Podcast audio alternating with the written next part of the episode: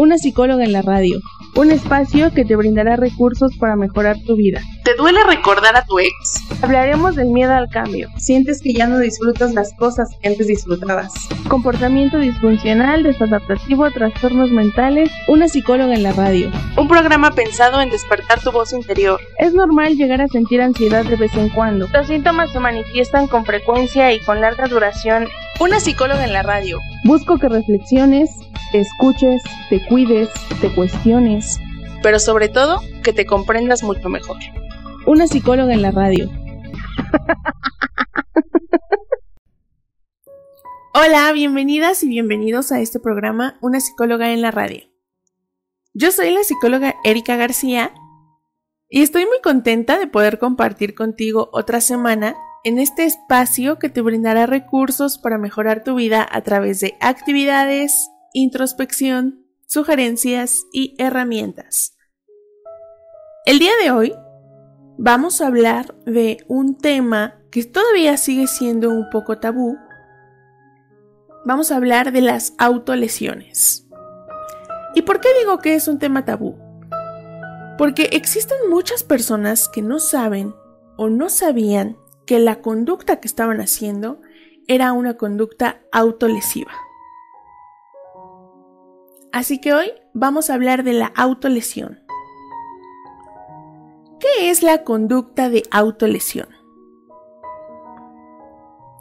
La autolesión es cuando una persona se corta, se quema, golpea, rasca, introduce objetos afilados en el cuerpo, se arranca el cabello, se muerde, se talla o se rasca la piel. Esto es para hacerle frente a un dolor emocional que no han podido manejar de otra manera y no tiene la intención de quitarse la vida.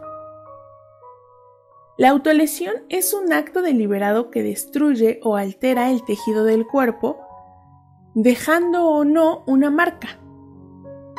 Suele ser una conducta repetitiva que intenta aliviar el dolor emocional.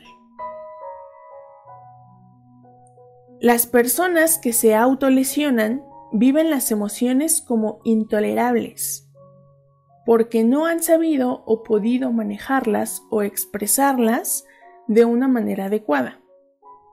Por ejemplo, la tristeza, ansiedad, miedo, enojo, soledad, mm, frustración, apatía, y es importante recalcar que las personas que se autolesionan no tienen la intención de quitarse la vida.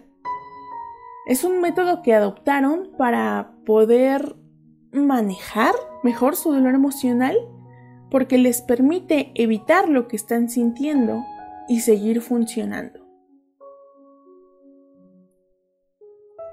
Se estima que el 10% de los adolescentes en México se autolesionan. Y por eso es importante hablar de la conducta autolesiva. Las autolesiones se pueden considerar un síntoma. O sea, que nos indican que algo está pasando con la persona que lo lleva a hacerse daño. Ese algo que le está pasando puede relacionarse con una situación o experiencia dolorosa o una baja tolerancia a la frustración. Existe una clasificación de conducta autolesiva en la que se considera el estado mental y emocional que lleva a la persona a hacerse daño y el nivel de daño en el tejido del cuerpo. Y se clasifica en tres tipos. Típica, psicótica y orgánica. Vamos a ver una por una. La primera es la autolesión típica, también conocida como autolesión moderada o superficial. Aquí la herida es lo suficientemente severa como para causar daño a los tejidos del cuerpo y va a dar como resultado una cicatriz o una marca.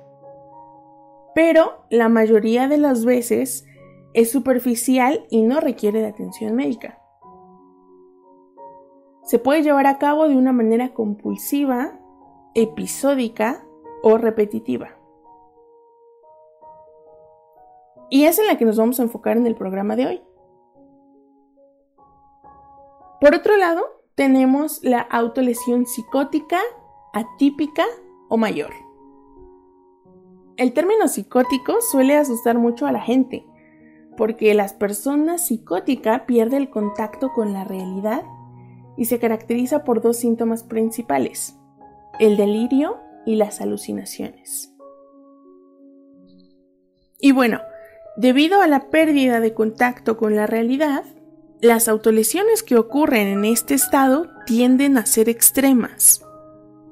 Por ejemplo, amputación de las partes del cuerpo, castración, etc. Y el tercer tipo de autolesión es la autolesión orgánica o estereotípica. Este tipo de autolesión es un comportamiento común en personas con retraso mental o con distintos síndromes genéticos como el autismo o el síndrome de Down, en el que tienden a autolesionarse de maneras particulares. Por ejemplo, se golpean la cabeza, se dan cachetadas, se muerden los labios, etc. Y aquí la autolesión responde a dos funciones primarias. La autoestimulación y obtener un refuerzo positivo o negativo.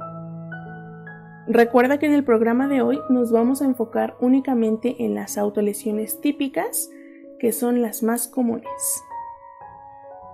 Es común que las personas que se autolesionan lo hagan en secreto por un tiempo, a veces un periodo prolongado, y es una conducta que se presenta en todos los niveles socioeconómicos. Las autolesiones también tienen otros nombres como automutilación, autoflagelación, autodaño, conducta para suicida, mm, violencia autoinfligida, cutters, etc. Pero todas se refieren a lo mismo, a la autolesión. Cuando una persona se siente sola, triste, ansiosa, frustrada, enojada, con un vacío existencial o anestesiada emocionalmente, busca una forma de expresar y manejar esos sentimientos. Hay personas que los manejan hablando, escribiendo, meditando, reflexionando o simplemente llorando o escuchando música. Y hay veces en las que esas formas de manejar los sentimientos parecieran no funcionar. Y poco a poco se quedan como en una tormenta emocional. Y para evitar sentirse mal emocionalmente, recurren a otras conductas, como apostar, beber alcohol o consumir sustancias nocivas, a purgas, a vomitar, a fumar, hacerse cortadas, ejercicio excesivo, mm, quemaduras, golpes, arrancarse el cabello, trabajar en exceso. Y estas conductas tienen en común que ayudan a evitar los sentimientos y producen una sensación placentera que va cubriendo la realidad. Algunas son socialmente más aceptadas como el trabajo y el ejercicio excesivo, mientras que otras se consideran enfermas por vomitar o, los cortes en la piel. Lo cierto es que estas conductas pueden poner en riesgo la vida.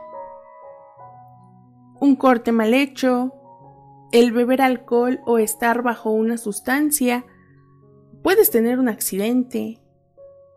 Hay otras que ponen en riesgo la vida a largo plazo, como fumar porque te puede dar enfisema pulmonar o cáncer. Como lo mencioné hace un rato, la autolesión es un síntoma de un problema emocional que no se ha expresado o detectado. Por eso las conductas autodestructivas no solucionan el problema emocional. Funcionan a corto plazo, pero solo evaden cubren o enmascaran el dolor emocional permitiendo que la persona pueda funcionar y relacionarse con los demás. La doctora Dora Santos, en su libro Autolesión, ¿qué es y cómo ayudar?, diseñó un ciclo de autolesión y hoy voy a retomarlo para que haya más claridad. Si quieres ver el ciclo, a la par que lo estoy explicando, lo acabo de publicar en mis redes sociales. Me encuentras como Psic Erika García, Erika solo se escribe con K, o como una psicóloga en la radio. Si no tienes oportunidad de verlo, igual lo voy a explicar lo más detallado posible. Primero tenemos las emociones dolorosas o insoportables. Todos vivimos emociones dolorosas que preferiríamos no sentir. Estas emociones surgen por recuerdos o acontecimientos que nos pueden generar sentimientos intensos como miedo, estrés, rabia, vergüenza y la sensación de no tener el control sobre lo que nos rodea. Esto puede resultar en estados de ánimo intolerables, así que comienza la tensión y el sufrimiento. Las emociones dolorosas tienen un efecto sobre los pensamientos, las sensaciones y en nuestro cuerpo. Esto va a empezar a provocar un grado de tensión fisiológica y sufrimiento mental, creando una incapacidad de manejar y expresar el dolor emocional. Este momento es crucial. Por lo general aprendemos a manejar y expresar lo que nos inquieta, preocupa o tensa de una manera positiva. Pero la persona que se autolesiona no sabe cómo expresar y transmitir lo que está sintiendo. O bueno, lo hace de una manera impulsiva y autodestructiva. Entonces, aumenta la tensión y el sufrimiento como consecuencia de no comunicar el dolor emocional y aumenta todavía más la tensión y el sufrimiento, lo que a su vez va a hacer que aumente el dolor emocional y la persona se sienta la necesidad de parar esa tormenta emocional. La persona en este momento vive su dolor como si fuera una tormenta que lo arrastra, provocando angustia, miedo y una soledad incontenible. Y surge la necesidad de ponerle fin a la tormenta para tener la calma de enfrentar a la realidad. Autolesionarse es una forma de poner un alto a todo ese cúmulo de emociones que no lo dejan respirar. Entonces empieza a tener pensamientos de autolesión. Como es una conducta que le ha servido en el pasado y como no cuenta con las condiciones necesarias para parar esa tormenta, decide que ese acto o esa conducta autolesiva le va a ayudar a salir adelante. Entonces se, desconecta unos instantes para poder hacerse daño y se autolesiona. De manera consciente. Decide cómo y dónde. Las heridas se suelen hacer en lugares que sean fáciles de esconder. Comúnmente, después de producir la herida, la persona se siente liberada de la tensión y del dolor emocional. Gracias a esto, la persona puede retomar y guardar la compostura teniendo la sensación de que su estado mental está bajo control, por lo que puede seguir con sus actividades cotidianas sin que nadie se dé cuenta de lo que acaba de pasar.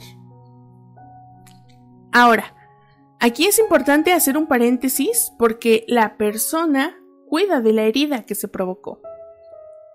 Y el cuidado es inmediatamente después, pero también a mediano y largo plazo. O sea, hace que deje de sangrar, que no se infecte, que la ampolla no se rompa, que el golpe no produzca un gran moretón, etc. Gracias a ese cuidado, la persona no necesita atención médica. Bueno, y al mismo tiempo que cuida de la herida, se da la oportunidad y el permiso de tratarse bien. Pero es casi indispensable que nadie vea las heridas y cicatrices, porque la persona siente que debe de cuidar algo privado. Un secreto, porque esas cicatrices simbolizan que lograron enfrentar esa tormenta emocional. Y guardar el secreto genera culpa y vergüenza, porque su conducta de autolesión hace que los demás empiecen a notar que hay algo mal dentro de ellos.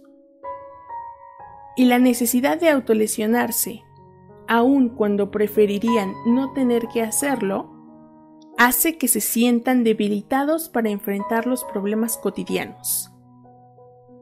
Y entonces se repite el ciclo de la autolesión, porque están en una situación o un recuerdo que les provoca nuevamente una emoción dolorosa. El ciclo de la autolesión cumple funciones que no debemos subestimar. Primero, se produce un alivio temporal y sirve como un medio de distracción o escape al dolor emocional. Segundo, es un lenguaje silencioso para dar voz al dolor. Tercero, produce una sensación de calma y bienestar. Y por último, sirve como método para sentir que tienen el control de sí mismos en el momento pero a mediano y largo plazo permanece el desamparo y el malestar. La autolesión como manera de apaciguar el dolor emocional se vuelve un hábito. Y cuando la persona sabe que no puede recurrir a lesionar, a lesionarse cuando la necesita, la persona se siente amenazada y perdida. Y es que recordemos que una persona que decide autolesionarse lo hace para enfrentar una situación dolorosa. Y como en el pasado le funcionó el lesionarse para sobrepasar el dolor, para cuidarse un poco y para seguir adelante, el cortarse, golpearse, quemarse o cualquier otra forma de autolesión tiene un efecto instantáneo sobre los pensamientos negativos que inmediatamente liberan la tensión emocional. Y puede ser difícil entender que el violentar el cuerpo logre este efecto.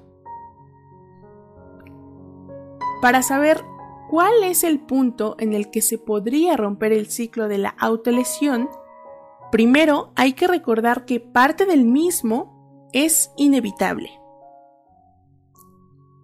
La parte inevitable es donde surge la emoción dolorosa provocada por situaciones o recuerdos que causan tensión y sufrimiento. Una vez que detectamos la situación o el recuerdo que provoca sufrimiento, hay que enseñar y ayudar a la persona a comunicar y manejar las emociones dolorosas.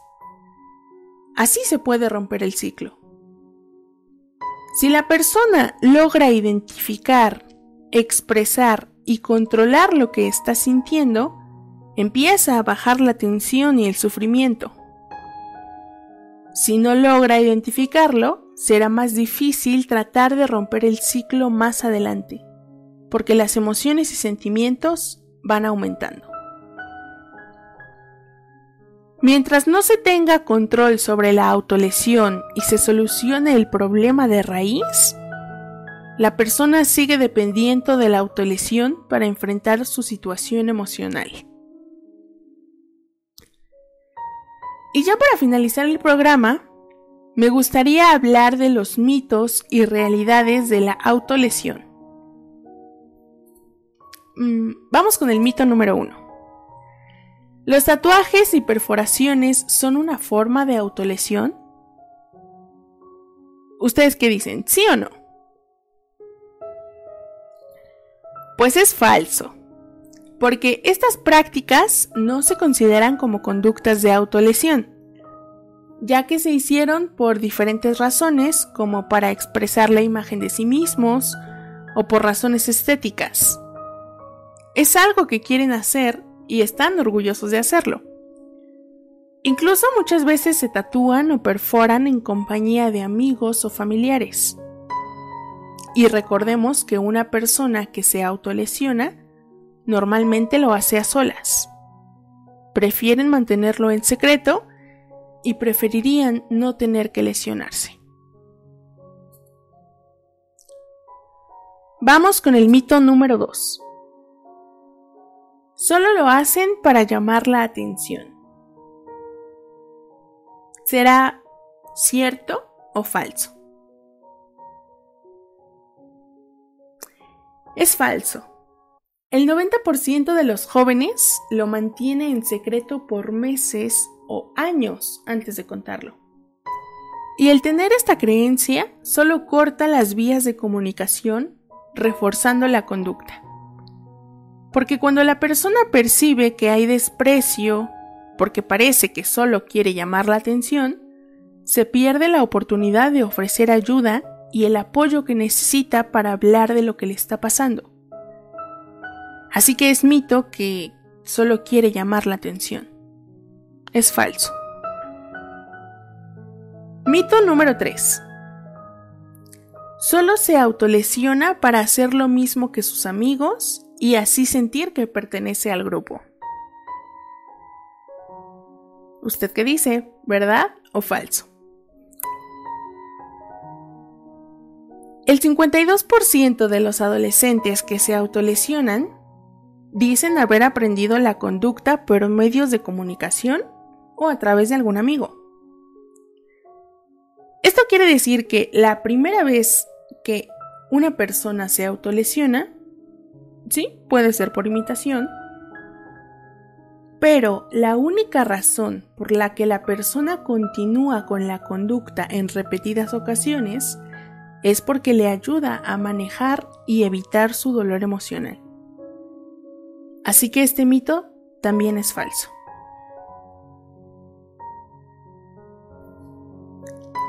Mito número 4. La persona que se autolesiona lo vive como una adicción. ¿Será verdadero o falso? La persona que se autolesiona siente que la necesidad de cortarse, quemarse, golpearse o cualquier otra forma es más fuerte que su voluntad de no hacerlo. Siente que si se restringe de hacerlo, se va a sentir peor aún cuando esté estable.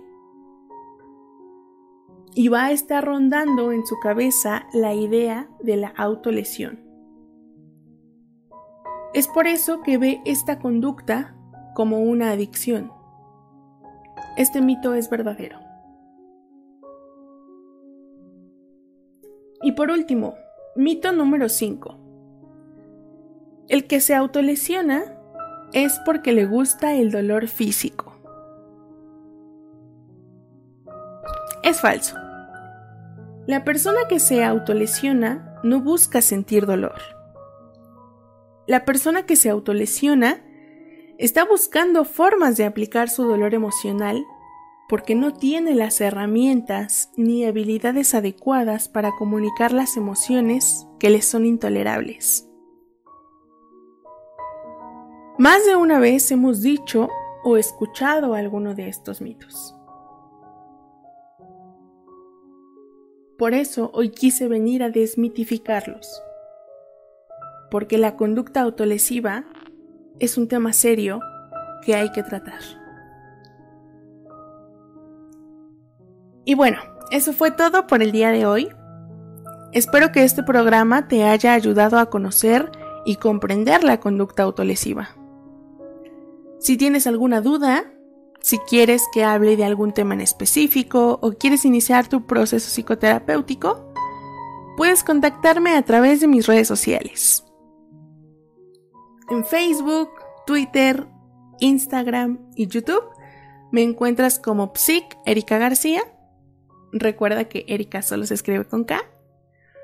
O también me encuentras como una psicóloga en la radio. No olvides sintonizar el programa todos los lunes de 10 a 11 de la mañana por Happy People Radio. O puedes escuchar la repetición de este y programas anteriores en mi canal de YouTube. Muchas gracias por sintonizar mi programa Una psicóloga en la radio Yo soy la psicóloga Erika García y fue para mí un placer compartir contigo esta información. Me ayudas mucho recomendando el programa y la información con tus amigos, compañeros, familiares o con las personas que creas que puedan necesitarlo.